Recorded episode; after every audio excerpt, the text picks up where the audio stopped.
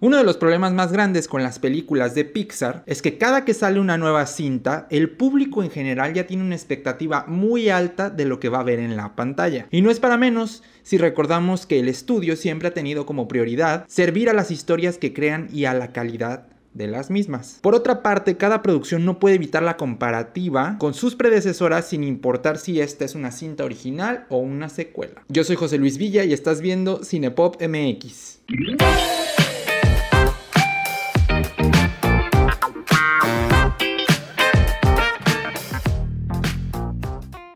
La cinta más reciente de animación 3D producida por Pixar Animation Studios, Unidos, o como su título original en inglés, Onward, fue dirigida por Dan Scanlon, cineasta que tiene dentro de su filmografía una producción del mismo estudio, Monsters University. Con un guion escrito por el mismo Scanlon, Jason Hitley y Keith Bonin, se ambienta en un mundo de fantasía suburbana. La historia sigue dos hermanos elfos que pierden a su padre antes de que uno de ellos naciera, mientras que el otro apenas tiene vagos recuerdos de él. Pero en el cumpleaños número 16 de Ian, reciben como herencia un báculo mágico con el cual pueden traer de regreso a su padre por 24 horas. Sin embargo, cuando el cristal dentro del báculo se rompe a mitad del conjuro, lo único que obtienen son las piernas de su padre. En una carrera contra el reloj, Ian y Barley deben embarcar una búsqueda para así encontrar un cristal nuevo de tal forma que puedan recuperar a su padre por completo y por el resto del día. La película se inspiró en la muerte del padre del director y su hermano cuando eran más jóvenes y su relación. Decidió escribir el guion de la película después de que escuchara un audio de la voz de su padre. La trama emplea hábilmente la estructura del tipo que podrías jugar en un juego de fantasía como Calabozos y Dragones,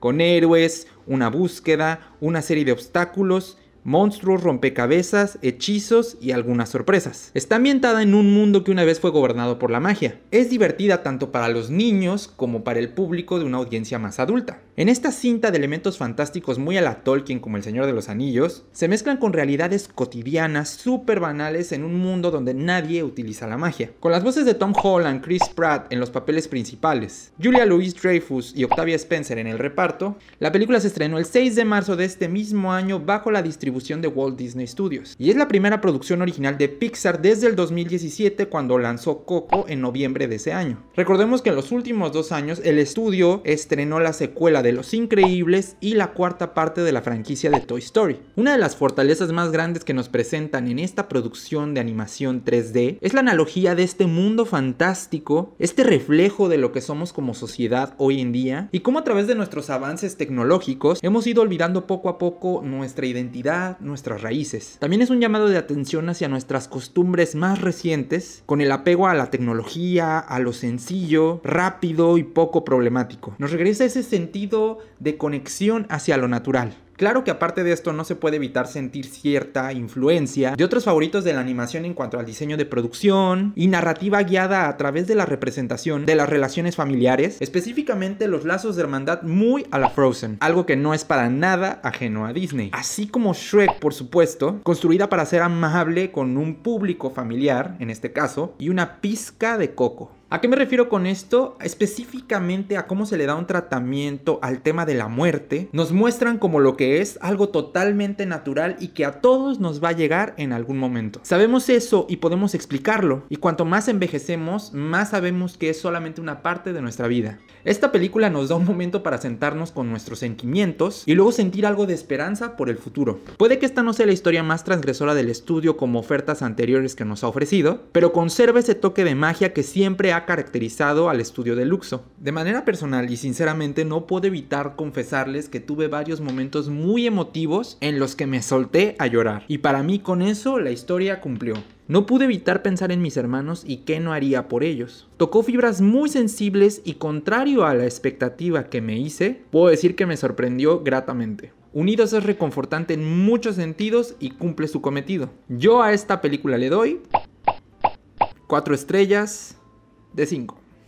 y pues bueno chicos, lamentablemente esta película tuvo muy mal timing con su estreno en los cines.